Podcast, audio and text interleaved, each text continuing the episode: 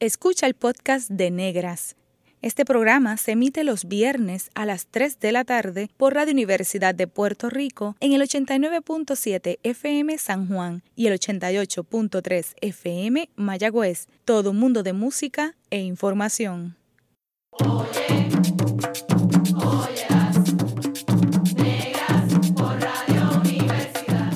Cadena Radio Universidad de Puerto Rico presenta Negras producido por Colectivo ILE, un espacio para visibilizar proyectos antirracistas y educar de forma crítica e informada sobre la negritud y la racialización.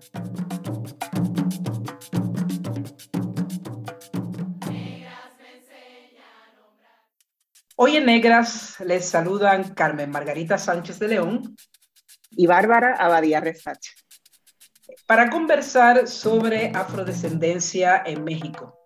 Y para ello nos acompaña la querida Tanya Duarte. Tanya Duarte es activista afromexicana, feminista antirracista, defensora de derechos humanos y posee una maestría en psicología.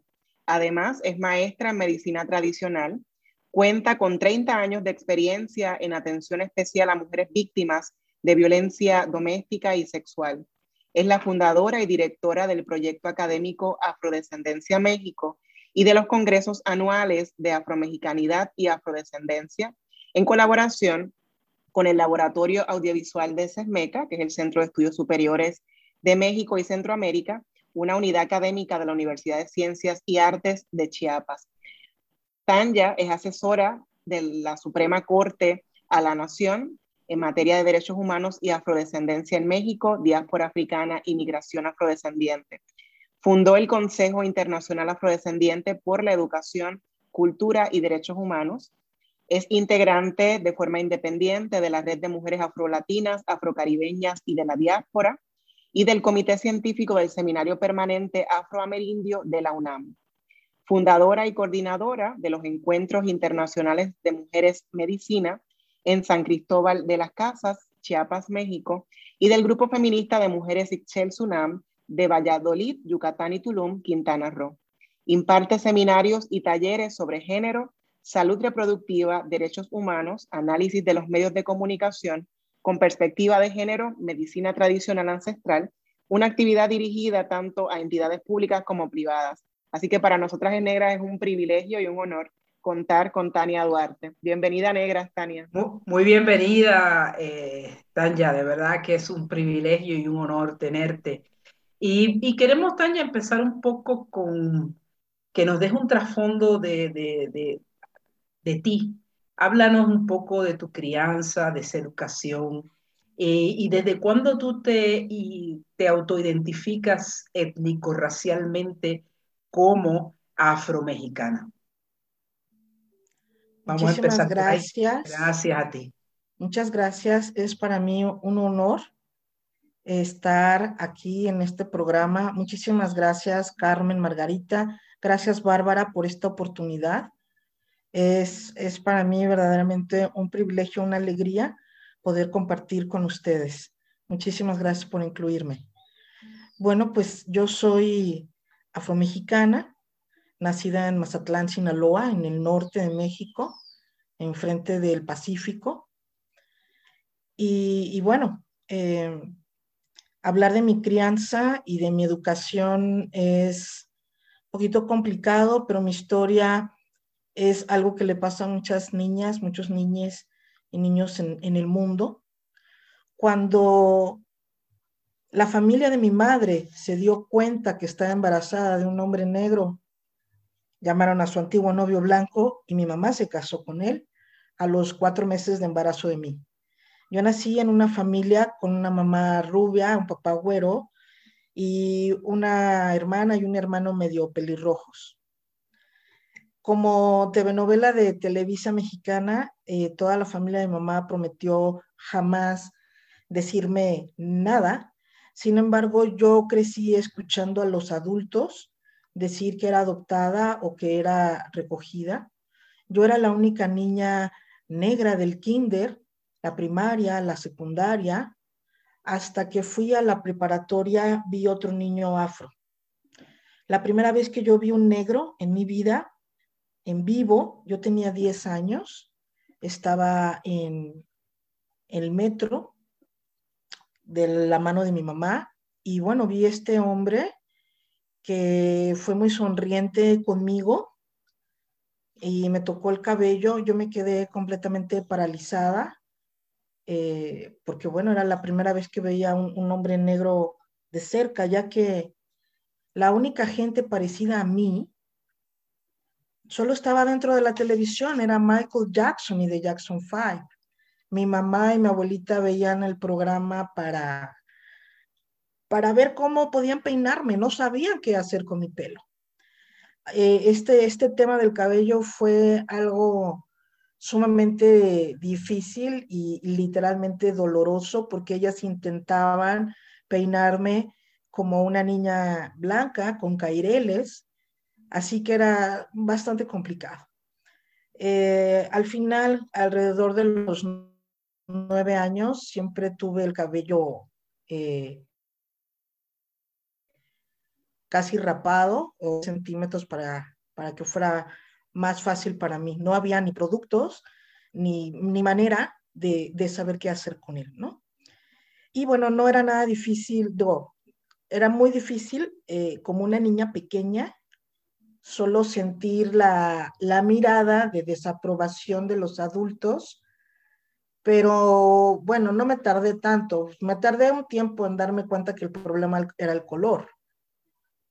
Pero acerca de África, recibía tanto bullying de mis primos eh, que me decían caníbal o que me regalaban siempre huesos de pollo para mi cabello o que todo mundo me decía que era el negrito de una caricatura de la Warner Brothers que estaba persiguiendo a un cuervo en la época de los dinosaurios. Entonces, todos estos eh, apelativos eh, eh, tan estigmatizados sobre África caían totalmente sobre mí.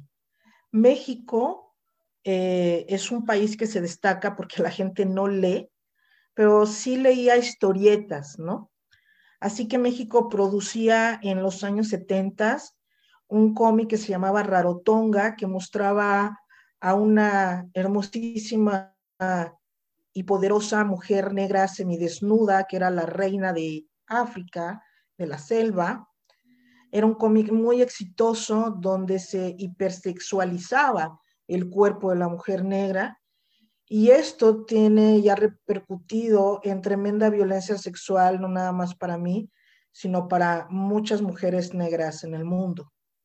También estaba el cómic de Memín Pingüín, la historia de otro estigma, de otro estereotipo muy jodido, de un niño muy pobre que vive con su mamá, que es una gorda negra vestida con los uniformes de las plantaciones del sur de los Estados Unidos, que le pega con una tabla con un clavo. Y esto era muy, muy exitoso, por ejemplo. Y el otro cómic, pues en realidad no tuvo tanta, tanto éxito en México como lo tuvo en Colombia y en otros países, que en realidad estaba describiendo la revolución haitiana. Al final de cuentas, yo crecí con muchísima violencia y, muchísima discriminación en la escuela. También me tardé mucho tiempo en darme cuenta porque, porque las niñas no jugaban conmigo. Al final fue porque obviamente no las dejaban, pero al principio no lo tenía consciente. Así que realmente mis amistades de, pequeña infancia eran otras niñas y niños indígenas. Así que gran parte de mis saberes culturales se devienen mucho de la comunidad indígena de los lugares donde he vivido, porque siempre he tenido estrecha amistad con las personas indígenas, porque éramos obviamente el grupo racializado de la escuela. Eh, por otro lado, eh, mi abuelita pues me repetía constantemente, hijita, es que este colorcito tuyo que no te ayuda, y luego me tocaba una talqueada, porque en ese tiempo recuerdo las talqueras de Avon, que en todas las casas había alguna y se acostumbraba a ponerse talco por todos lados. Y en mi caso, pues yo terminaba medio me sentía una especie de Gasparín, toda talqueada, y pues era mi talco de después de cada vez que me bañaba, ¿no? Era como, al final entendí que era la época y la ignorancia, que mi abuelita pues sí me amaba, nada más que tenía un conflicto interno con su ignorancia y con su racismo, muy complicado, ¿no? Pero bueno, así fui creciendo, totalmente encapsulada en mí misma y siendo una niña sumamente introvertida, eh, atleta, y bueno, me obligaron a bailar. Este, en México tenemos un cantante, las canciones de Cricri, que yo lo quiero demandar, claro, ya está muerto, pero de los años 60, creo que 50, 60, 70, a las 6 de la mañana había un programa infantil con el que nos levantábamos todos y las canciones de Cricri, eh, a mí me obligaron a bailarlas, ¿no? Y habla de la negrita cucurumbé que quiere blanquear su, su carita con las olas del mar. Y el negrito sandía. y el negrito sandía. bailé negrito sandía que dice groserías y picardías. Bailé la muñeca fea porque tiene la carita llena de hollín, nadie la quiere. La negrita cucurumbé, que lo peor de, de, estos bailes es que tenían que pintar de negro a los niños para bailar conmigo. Así que esto me costaba también después unos golpes a la hora del recreo y todo el mundo me odiaba, obviamente. Entonces bailé todo esto en el kinder, la primaria hasta la secundaria pude librarme de esto, pero en la misma escuela de danza pues me asignaron todos los bailes que venían de Veracruz, entonces bailaba yo sola todo lo de los estados donde había supuestos negros, que sería Veracruz y Acapulco como los únicos lugares de repente mencionados o que se justificaría la canción, ¿no? Entonces no fue nada, nada, nada fácil y toda mi vida toda la gente me mira y cree que soy cubana, brasileña, beliceña, hondureña, pero nunca mexicana. Y eso ha hecho que yo conozca a miles de extranjeros y extranjeras, porque todos creen que soy extranjera, entonces todos vienen a hablar conmigo. Y sobre todo conozco a todos los cubanos del lugar donde me pare, porque todos vienen a hablar conmigo pensando que soy su paisana. Entonces, ha sido también en un lado muy interesante la cantidad de gente que conocí, obviamente después de los años 80, porque en los 70 no existía el turismo afro, ni en los 80 tampoco. Empezó a principios de los 90 afroamericanos en cruceros, a Cozumel, a Cancún y todos juntos, como en bloque. Ahora vemos gente negra joven, afroeuropea, afroamericana, etcétera, viajando solos, ¿no? Pero algo que se perdió, que existía antes, es que algo que, que aprendí viajando en los países donde no hay cultura afro, todos los negros nos saludábamos. O había un intercambio de ojos, de saludo. Pero los jóvenes que viajan ya no lo tienen, ¿no? Pero también los veo y me recuerdan a mí totalmente ensimismada encapsulada pues para protegerme, ¿no? De todas maneras, eso no me libró ni de las agresiones sexuales familiares, ni, ni las agresiones en la escuela, ¿no? O, en la calle, ¿no? Entonces la crianza em, fue muy complicada, pero sí tuve noción muy chica de que provenía de África de alguna manera, ¿no? El concepto afromexicano o afrodescendiente, en realidad lo escuché obviamente cuando salió la afrodescendencia en 2011, una palabra que en México toda la gente todavía no la entiende. México tiene un nivel de racismo tan estructurado, tan sólido y profundo y sobre todo tan naturalizado que las universidades más prestigiosas de este país, públicas y privadas, no contemplan el estudio de África en ningún momento, en ninguna manera. Se estudia un poco China y la India por cuestiones comerciales de interés económico, pero pues no existe el estudio de África, de lo cual ahí se deriva un abandono total, ¿no? De los estudios afromexicanos serios, contundentes, y que se hayan mantenido, como lo hemos visto en Brasil o en los Estados Unidos, incluso Colombia, ¿no? Integrando los siglos XVIII y XIX. Esto no existe gracias al, a la construcción de nación hecha por un racista llamado José Vasconcelos, que llegó a ser el secretario de educación de este país eh, después de la revolución y que decidió literalmente blanquear y borrar la historia. No solo nos anularon a nosotros los negros, también a los asiáticos, porque antes de que se decidieran a traer africanos esclavizados, trajeron una nao de China llena de chinos esclavos, que no los resultaron y los dejaron abandonados en el Yucatán. Entonces, hoy por hoy encontramos, eh, un estudiante que se apellida Puk Wong, tanto un apellido de la realeza maya, Puk, como Wong, también de la realeza china, ¿no? Por ejemplo. Y después, bueno, se da esta tragedia del holocausto negro, del, del, comercio legal de, de, africanos y africanas esclavizados, pero no solo ha sido eso, sino que ha habido tremendas migraciones por siglos de los años 20, 30, 40.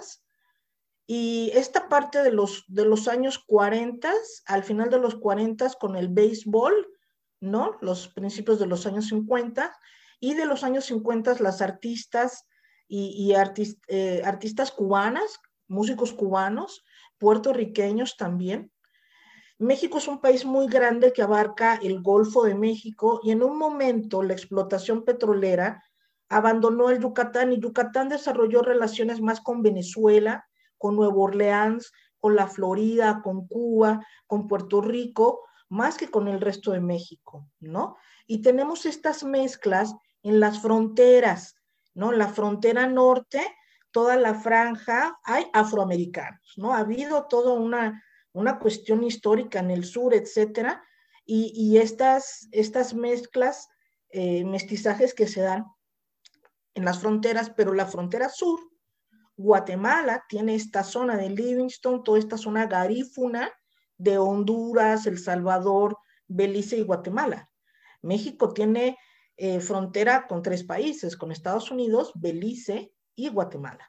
Belice es una colonia no abandonada de los ingleses, la siguen usando de trampolín para mandar toda la coca que necesita Inglaterra, pero en Belice vive un, o sea, eh, Inglaterra lo que ha hecho es dar visado abierto a todos los países que conquistó, que fueron sus colonias.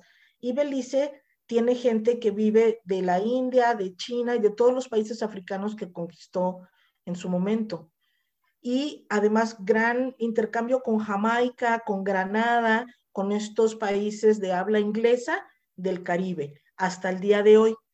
Cuando tú viajas por todo Belice, tú puedes comprar boletos de la línea de autobuses principal mexicana, que es ADO, porque todos los días de las ciudades principales de, de Belice salen tres autobuses que te llevan a Cancún, a Mérida y a Chetumal.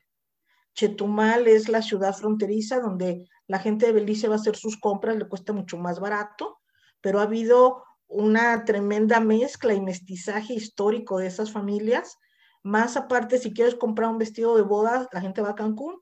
Si la gente de Belice necesita una cirugía, pues atiende en Mérida, ¿sí? Ya que Belice, pues es un, un lugar tan explotado por los ingleses que se siente la vibración de la colonia tan vigente como hace dos siglos, a diferencia del resto de los países de, del Caribe de Centroamérica. ¿no? Entonces, bueno, eh, los estudios afromexicanos se derivan de una élite de personas mayoritariamente blancas, aunque muchas de ellas sí reconocen su afrodescendencia, no muchas, perdón, en realidad dos, el resto no, pero estamos viendo cómo de repente por cuestiones económicas, desde que hemos sido incluidos dentro de la Constitución hace unos meses de mala manera, empezamos a ver una gran cantidad de gente diciéndose que es afro. Y esto se detona con el ejercicio de las elecciones últimas que tuvo México, ¿no? Estas elecciones fueron las más grandes no para presidente, pero sí para gobernadores y diputados y alcaldías de todo el país, ¿no? Y por ley tiene que haber espacios para personas indígenas y para personas afrodescendientes.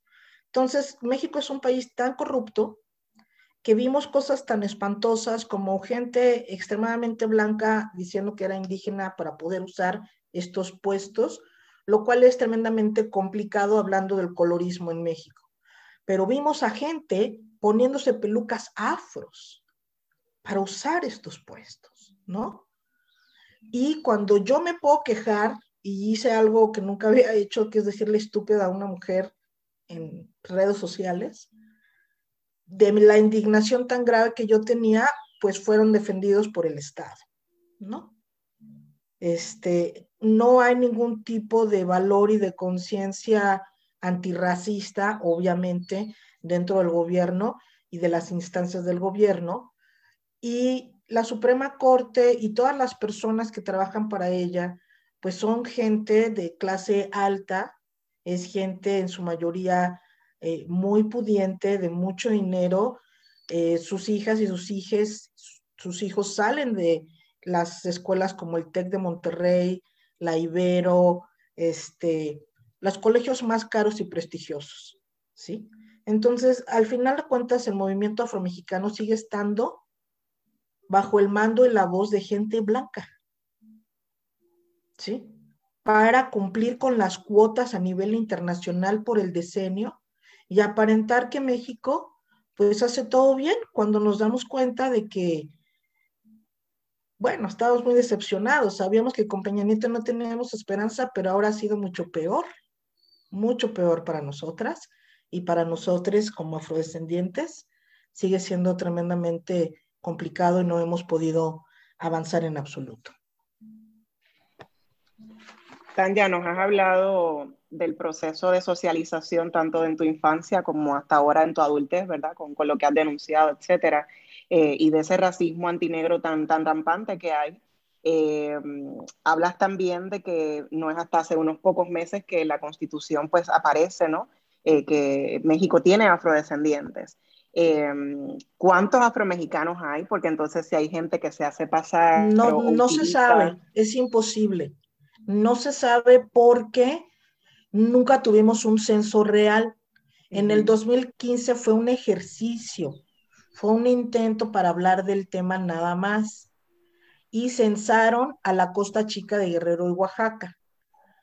Arrojó un millón cuatrocientos personas que se asumen como afro, sin embargo, el tema es complicado y la pregunta de adscripción también, porque en su momento pues la gente no estaba de acuerdo en la palabra afrodescendiente porque estaban acusando a la academia de que se oía más bonito y los querían blanquear, porque efectivamente pues la gente en México soy moreno y en algunos lugares soy negro y no se quería incluir la palabra negro, pero era muy complicado explicarles.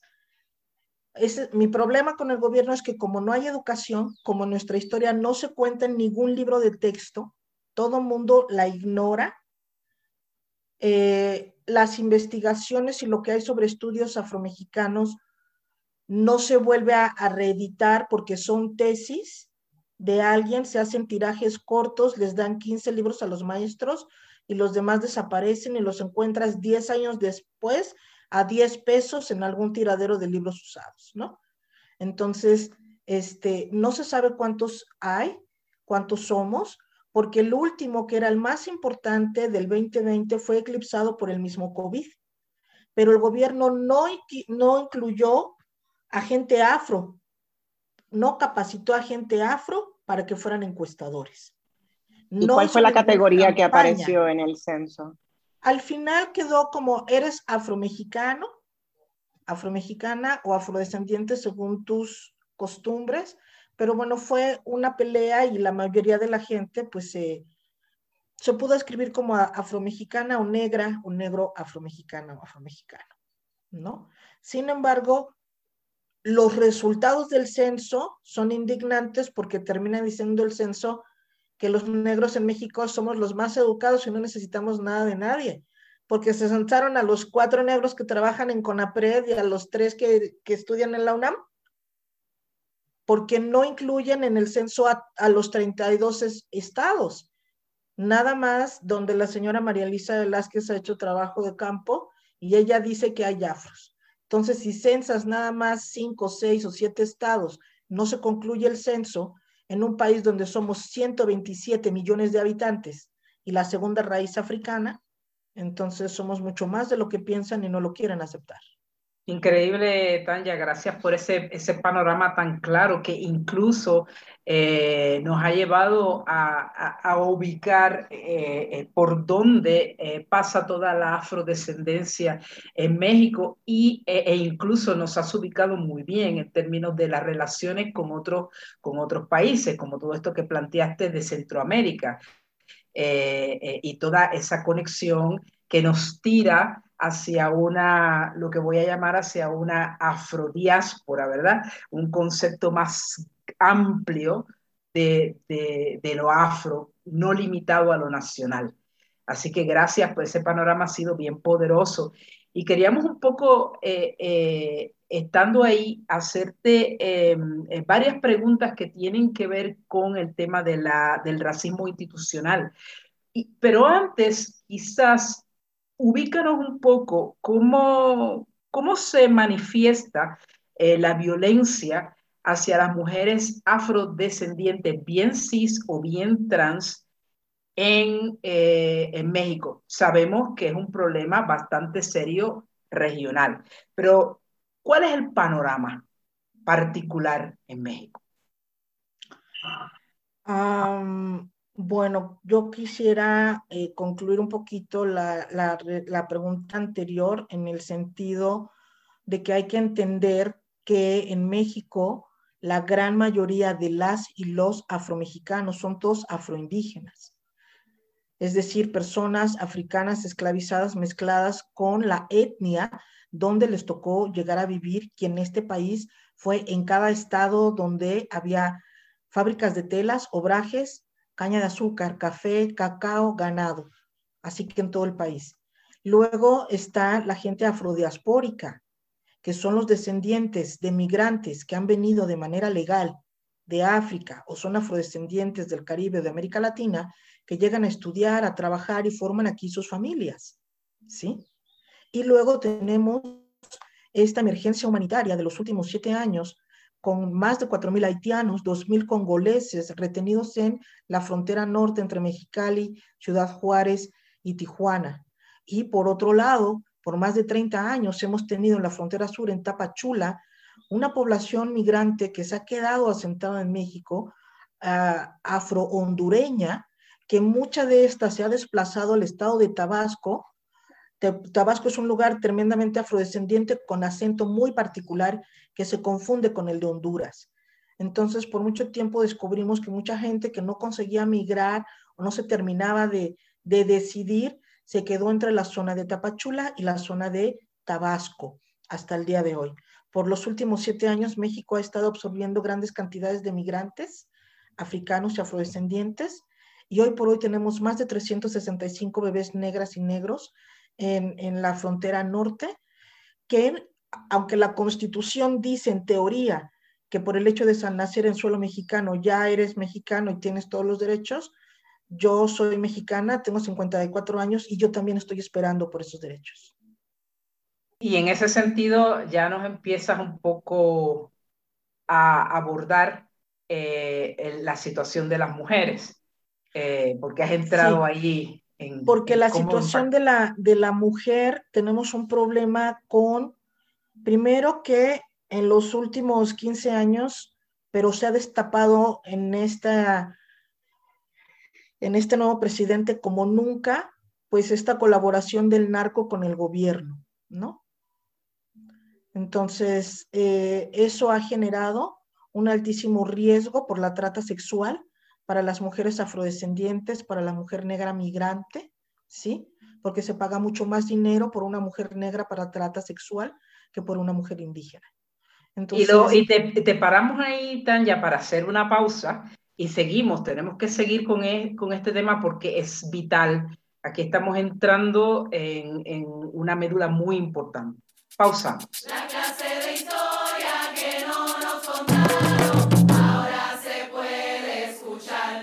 Está escuchando el podcast de Negras. Este programa se emite los viernes a las 3 de la tarde por Radio Universidad de Puerto Rico en el 89.7 FM San Juan y el 88.3 FM Mayagüez.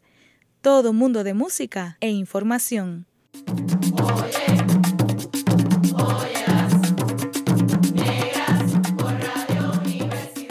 Usted está escuchando Negras, inspiradas en las grandezas de nuestras ancestras.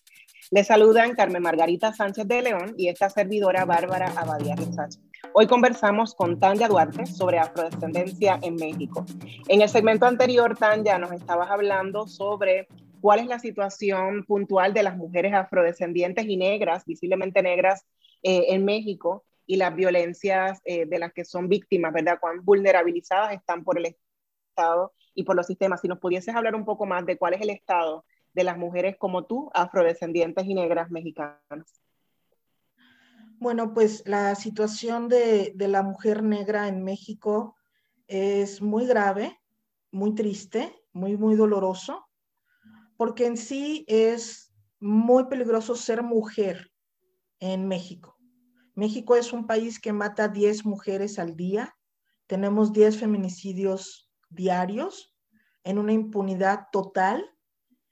Eh, se agudizó este tema con la pandemia, tanto el abuso sexual infantil, eh, el abuso intrafamiliar, de violencia de todo tipo, pero eh, una de las cuestiones tan graves que tiene que ver con este racismo institucional y constitucional, porque está protegido ante la ley, es el permitir los matrimonios infantiles en zonas como el estado de Guerrero, Oaxaca y Chiapas, donde estoy yo, que se venden a las niñas indígenas y afroindígenas.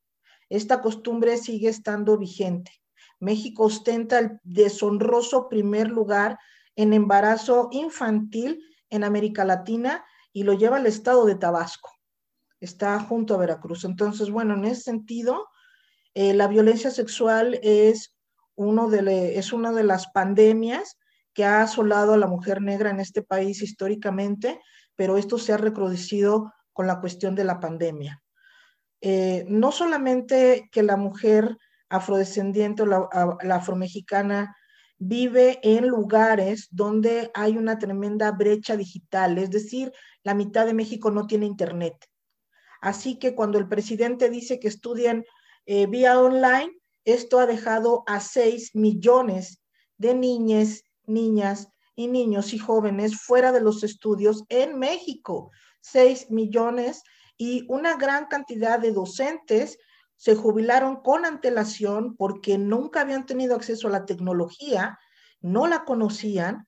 Así que hemos tenido un desequilibrio tan grave a nivel educativo que lo vamos a resentir por décadas y un ausentismo, sobre todo en niñas que eh, quedan al margen, y en, al margen en una vulnerabilidad absoluta, no solo porque no hay acceso a la educación, y las niñas son las primeras que se van a utilizar para trabajos domésticos. Aquí se acostumbra que si no te alcanza para pagar el hospital, se puede compensar dando una niña y es recibida. El esclavismo en Chiapas sigue estando vigente dentro de los mismos usos y costumbres que serían las leyes indígenas, las cuales están protegidas a nivel internacional. Eso hace que muchos de los líderes afroindígenas e indígenas sean tremendamente violentos y abusivos en ese sentido. Independientemente de que en estas zonas marginadas de nuestro país, donde la presencia afrodescendiente es muy alta, no tenemos hospitales de entrada, ni siquiera clínicas. Se están pidiendo hospitales por lo menos de segundo nivel, no existen, no hay. No hay internet y en algunos poblados se llega hasta telesecundaria y ya no hay más. Aunado a que muchas de estas zonas eh, han generado una migración de su gente joven a los Estados Unidos históricamente por la falta de oportunidades, y por otro lado, Guerrero es el estado en México que produce toda la goma de opio del continente. Está cooptado por los cárteles de la droga y gran parte de Oaxaca también produce opio. Muchas de las zonas afromexicanas están totalmente en manos del narco y todo el sureste mexicano ahora lo está. Tenemos el cartel de Nueva Generación de Guadalajara compitiendo con el cartel del Chapo. Y tenemos un nuevo cartel indígena aquí en el estado de Chiapas, el cartel de San Juan Chamula, lo cual ha generado una ola de desapariciones de niñas indígenas entre los 7 a los 17 años que terminan desaparecidas por meses y se encuentran muertas después. Y las desapariciones de niñas y de jovencitas los últimos 10 años bajo trata sexual es exagerado. Por otro lado, tenemos varios informes en materia de derechos humanos. Yo he colaborado en algunos y la frontera sur, todos los horrores que pasan en la frontera sur son mucho peores de lo que pasa en la frontera norte, ¿sí? Pero nadie habla de lo que pasa en la frontera sur. Vemos estas desapariciones de mujeres migrantes, las mujeres africanas y afrodescendientes, afrocaribeñas, negras más bellas o embarazadas desaparecen. Hay pruebas, eh, hace como cinco meses desaparecieron ocho hermosas mujeres cubanas no hay indicios de ellas, pero generalmente ningún país africano ni afrodescendiente reclama o vela por los derechos de sus ciudadanos que están en tránsito de migración. Les recuerdo que migrar es un derecho humano. Entonces, bueno, eh, el crimen organizado junto con el Instituto Nacional de Migración y la nueva Guardia Nacional que inventó el presidente Obrador, que es una mezcla de policía con el ejército, han cometido crímenes de lesa humanidad y desapariciones forzadas y abusos. Los migrantes africanos piden una visa de tránsito, les quitan sus papeles, les mueven las letras, se los regresan y les dicen que no les entienden y les ofrecen una, una, una visa de asilo cuando ellos quieren transitar. Esto, el dejarlos entrar es, los meten en el centros de retención que son peores que cárceles, les quitan su celular, les quitan todo y los sangran. O los obligan a tomar agua del retrete, o si quieres agua limpia te va a costar 200 pesos. Una tarjeta de 20 pesos de comunicación te va a costar 200. El Instituto Nacional de Migración sangra a los migrantes. Cada, los migrantes tienen distintas condiciones, también depende de sus nacionalidades. Vemos rutas muy diferentes con más protección por donde pasan los venezolanos. Los cubanos eran antes los únicos que se les recibían tapachulas, se exponían en un hotel y se les llevaba en avión, todo pagado por la comunidad cubanoamericana. Ese privilegio se los quitó Obama, ¿sí? Entonces, a lo que voy es que México junto con las autoridades y el crimen organizado, secuestran para trata sexual a las mujeres negras afrodescendientes. Dejan entrar a migrantes que les entregan al crimen organizado. Tenemos trata sexual, también trata por órganos, trata de personas, tráfico de armas, entre otras cosas. Entonces, están coludidas las autoridades en este país con tal corrupción que nadie está a salvo empezamos a ver en esta ciudad, que es una ciudad de alta montaña, mujeres negras los últimos tres años, inmigrantes africanos y negros, que era un milagro que hubieran llegado hasta aquí. Pero eran totalmente ellas acosadas por la misma policía que les estaban pidiendo favores sexuales o les querían quitar su bebé. Entonces, no hay protección para los migrantes, están a merced del crimen organizado porque el mismo gobierno mexicano se los otorga. Esa es la realidad. Eh, Ahora, este cuando ustedes me preguntan sobre este racismo institucional, bueno, este, ni hablar que no, yo no tengo seguro médico, yo soy una persona que vive al día, que paga renta, ¿sí? La mujer indígena no tenía derecho a heredar la tierra. Es parte de los usos y costumbres y eso ha cambiado en algunas zonas. Y en algunos lugares se procura dar un pedazo de tierra a una mamá soltera indígena. Pero si eres una mamá negra y mamá soltera, no tienes ese privilegio o ese derecho, por ejemplo. La palabra racismo no está dentro de la Constitución. Muy listo Vasconcelos, ¿verdad? Entonces los crímenes de racismo no se pueden juzgar. Cualquiera que te agrede, te mate o te maltrate, te viole por una cuestión racista, en México no se puede juzgar, porque al final con APRED, que se derivó, que se suponía que tenía que vigilar esto, igual que la CNDH son elefantes blancos que emiten recomendaciones, más no acciones para los agresores. Así que tenemos una impunidad total y México es un país donde la mujer violentada no denuncia. ¿Por qué están coludidas las autoridades? Tampoco es que haya preparación en las autoridades para saber gestionar la violencia sexual en una niña o en cualquier mujer. Tanya, no, nos, nos has explicado un cuadro bastante desolador eh, sobre la situación eh, de las mujeres eh, y las niñas afrodescendientes o evidentemente negras en México, que es un país, sabemos, donde existe una violencia contundente contra las mujeres en general y que se acentúa, como tú bien lo has traído, hacia las mujeres racializadas. Y en este panorama que tú tan claramente nos ha señalado de cómo se manifiesta todo este racismo institucional, cómo impacta a las mujeres y a las niñas.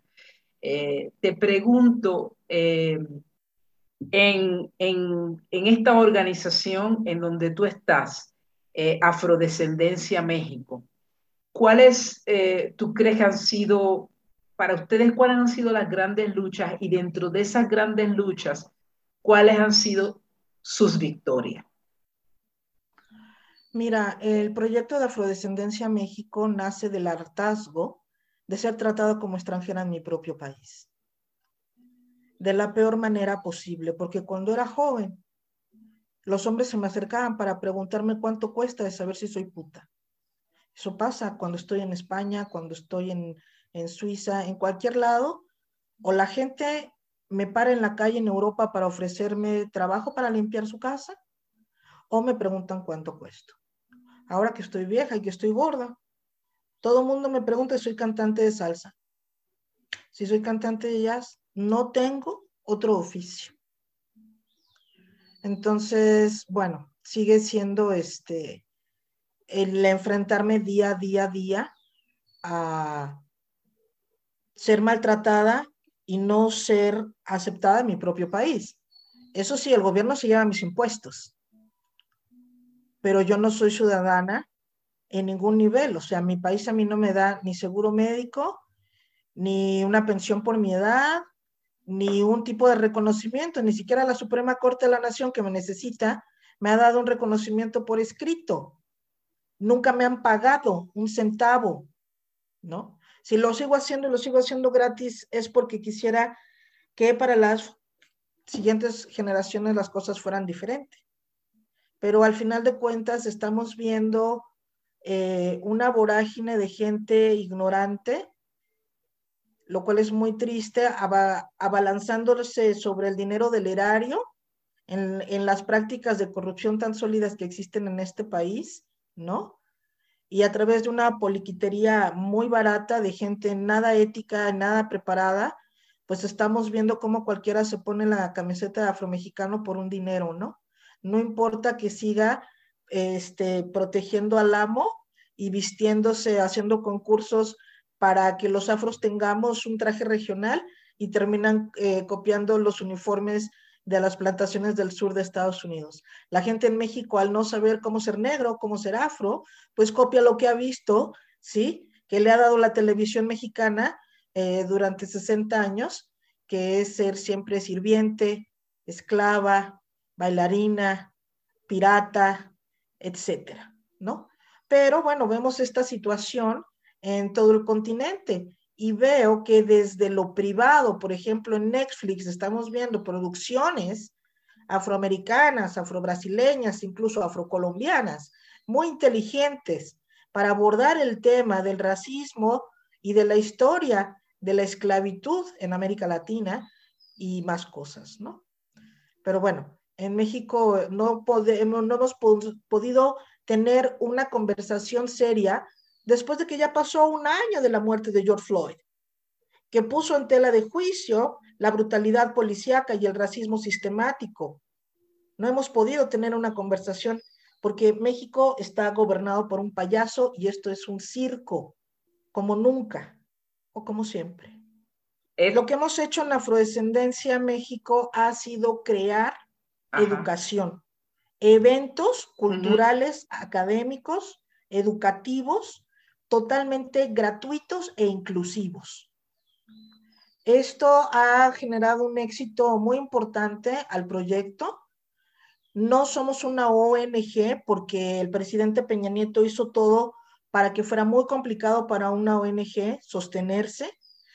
El tema de la afrodescendencia es un, es un tema que a México no le interesa a nadie eh, y que estamos viendo que el gobierno no está dispuesto a dar ni atención, ni tiempo, ni recursos para lo mismo. Y el haber hecho de tan mala manera esta inclusión a los afromexicanos solamente está generando que se puedan extraer eh, recursos, ¿no? Para cualquiera que se ponga una peluca afro y los reclame.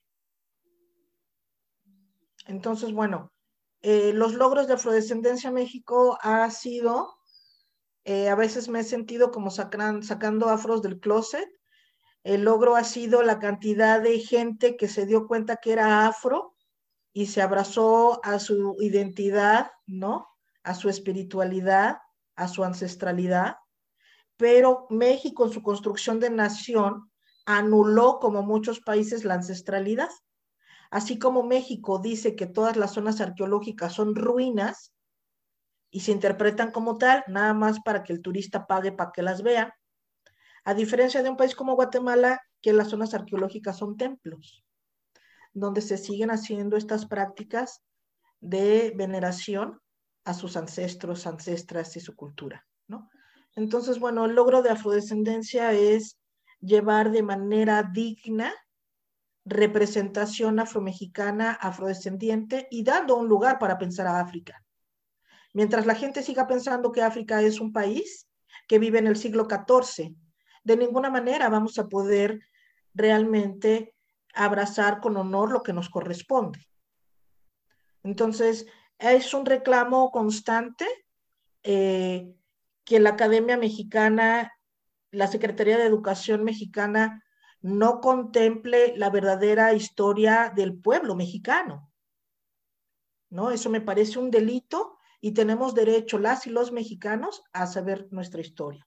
Por otro lado, siento que eh, el proyecto ha ayudado a muchos estudiantes negras, negros aquí en México afrocolombianos, afrocubanos, afrobrasileños que, han llegado aquí y que han sufrido eh, este maltrato, porque aquí te agarra la policía en la calle y, te muestras que tú tienes tu, tus papeles en regla y te los quita hasta que te dé dinero, les des dinero. Te extorsionan aunque estés legal, ¿sí? Yo tengo que salir con el pasaporte, el, el, acta de nacimiento, la CUT, todo eso tengo que sacar, si no ya me hubieran deportado muchas veces. En mi infancia, en mi adolescencia, me detuvieron dos veces por dos noches. No sabían a dónde deportarme. Estuve desaparecida dos días, nadie sabía dónde estaba, porque ellos me tenían secuestrada, no sabían a dónde deportarme. Al ser menor de edad, tuvieron que dejarme ir. ¿Sí? Pero bueno, yo soy de la poca gente que ha podido contar su historia porque la mayoría de muchas de mis hermanas afromexicanas están muertas, porque la violencia sexual es uno de los elementos más graves a lo que una mujer negra está expuesta en un país tan racializado, con tantos estereotipos vigentes y a la alza, porque hoy por hoy, en las novelas que está produciendo México en Netflix ahorita, como la de las flores, que ha tenido mucha contundencia porque estaban tratando temas como el poliamor, o la homosexualidad, también vemos cómo llega un personaje, un afroamericano, el novio de una de las, de las artistas, y la madre le dice, pero es muy prieto, ¿a poco quieres tener hijos prietos? Y, dentro del mismo, o sea, eso es el, el, el libreto, ella lo termina y se queda con un mexicano, ¿no? O sea, el negro es totalmente desechado. Esa práctica mexicana sigue estando vigente hay un racismo que se ejerce desde lo familiar, ¿sí? Haciendo estas separaciones y el que lleva lo mejor o puede llevar los recursos es el hijo o la hija o elige que tenga la tez clara. Se sigue usando que hay que mejorar la raza, ¿sí? Y se sigue, pues, constantemente repudiando, ¿sí? A lo afro. Y ni siquiera lo afro, es lo negro, porque la gente en México, tú dices afro y creen en los afrodisíacos o afrodita. Ni siquiera existe la conciencia para pensar a África. Entonces, bueno, el proyecto de Afrodescendencia México se dedica a la educación. Ahora he estado tratando de buscar educar al presidente, a los senadores, a los diputados, a la gente que lleva nuestro voz y que se lleva todos nuestros impuestos. Porque hasta el día de hoy no hemos avanzado absolutamente nada en la inclusión por el decenio para las y los afromexicanos. Ya, con todo el panorama que nos has descrito de cómo se sobrevive siendo afrodescendiente, una persona negra en México, donde recientemente es que aparecen en la Constitución, donde no hay derecho pleno porque no son sujetos de derecho, y entonces pues la violencia en contra de estas personas ni siquiera aparece escrita como para que se pueda juzgar a alguien por eso. Eh, nos has mencionado cómo se manifiesta el racismo institucional desde la violencia, desde el trabajo, desde la salud, los medios de comunicación, etcétera. Y, se me ocurre preguntarte, ¿cómo adquiriste una conciencia antirracista pasando por todas las situaciones que has pasado desde la infancia hasta el día de hoy, que todavía dices muy contundentemente, no se ha hecho nada, falta todo por hacer para poder continuar visibilizando la humanidad de las personas negras. ¿Cómo llegaste a donde estás ahora y a obtener esos logros que tienes a través de Afrodescendencia México? A través de la espiritualidad y la canalización y comunicación con mis ancestros. Hubo un momento en que me di cuenta que la interpretación que yo tenía de la vida estaba asociada totalmente a las fuerzas de la naturaleza. Y viajar me educó como pocas cosas. Viví en Canadá en una época altamente racista en Canadá. Eh, Canadá ya nos ha quitado el velo de los ojos con su hipocresía histórica pero para mí vivir en Canadá, tengo un hijo canadiense, fue, fue muy violento. Entonces, también me educó, me educó muchísimo. Estudiar y pasar también tiempo en Cuba, que fue el primer país donde yo estuve, donde viví una experiencia efímera de un sentido de pertenencia al ver cuerpos y cabellos parecidos al mío. Eso fue de profunda sanación, pero también aprendí que en Cuba era blanca, mientras que en un país como México era negra, ya que toda la gente en, Cuba me abordaba por mi colorcito canela y todo el mundo quería ser mi amigo por mi piel clara. Pero en el momento que dije que desciendo de Haití, nadie quería ser mi amigo. Entonces fui aprendiendo a no romantizar la parte negra de los Black Panthers y the Black Love, fui entendiendo que los hombres negros pueden ser tan violentos y asesinos como uno blanco con una mujer. También me pude dar cuenta de que el abuso sexual se da en todas las razas, en todos los lugares y nada más la gente rica lo esconde mejor. Viviendo la vida y por otro lado, pues bueno, necesitaba profunda sanación, así que terminé estudiando psicología después de haber ido 17 años a terapia. Y me di cuenta de que cuando me encontraba con otros seres que resonaban, que me identificaba, porque cuando vine a ver, pues yo tenía un ejército con todas mis amigas y amigas LGBT más, con toda la banda indígena, con toda la banda afro que nos fuimos encontrando estas llamadas, mal llamadas minorías, porque no somos ninguna minoría, porque en un país como México, tan ignorante y tan jodido y tan discriminatorio para la comunidad LGBT más, si ellos estuvieran en confianza y en paz, se saldrían todos del closet. Si realmente las banquetas estuvieran hechas para personas invidentes o con sillas de ruedas, pues disminuiríamos las discapacidades porque podrían ir a cualquier lado, ¿no? Entonces fui entendiendo que que lo antirracista se construye desde el corazón hacia afuera con cada persona que te vas tocando. porque también en un momento fue difícil entender mi racismo o darme cuenta que yo también era racista, ¿no?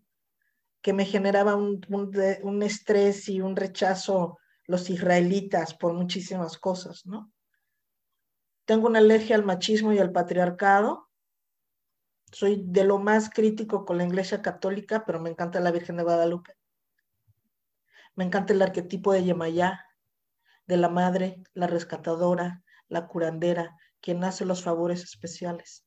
Y desde esa resiliencia, desde esos arquetipos de lo sagrado, de lo numioso. Y el budismo que me dijo, bueno, el budismo dice que no importa el color, todos los seres son pura luz. Eso me permitió sobrevivir.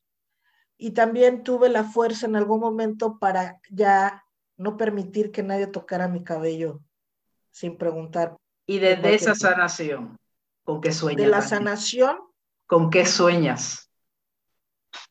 ¿Con qué sueño? Sueño con ser propietaria, ser guardiana de un pellizquito de la Pachamama, de un pedacito de la tierra.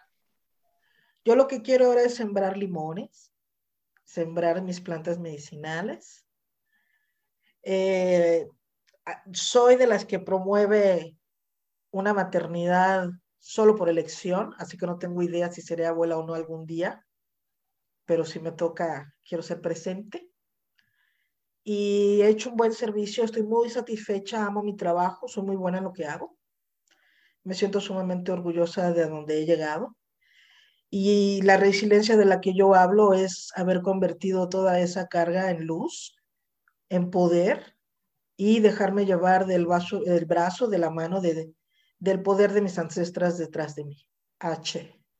Como siempre, agradecemos al personal técnico de la Universidad por su apoyo en esta edición de Negras y a ti, Tanya, gracias por ayudarnos a seguir sanando. Eh, ojalá que las personas que escuchen esta edición de Negras pues también sepan que hay caminos por donde encontrar la sanación y hay otras formas también de vivir eh, nuestra afrodescendencia y nuestras negritudes. Así que Gracias a la gente que nos escucha. No olviden sintonizar Negras el próximo viernes a las 3 de la tarde. Feliz viernes a todos. Cadena Radio Universidad de Puerto Rico y Colectivo ILE presentaron Negras, asumiendo nuestro justo rol como forjadoras de cambio. Acaba de escuchar el podcast de Negras le invitamos a que nos sintonice los viernes a las 3 de la tarde por Radio Universidad de Puerto Rico en el 89.7 FM San Juan y el 88.3 FM Mayagüez. Todo un mundo de música e información.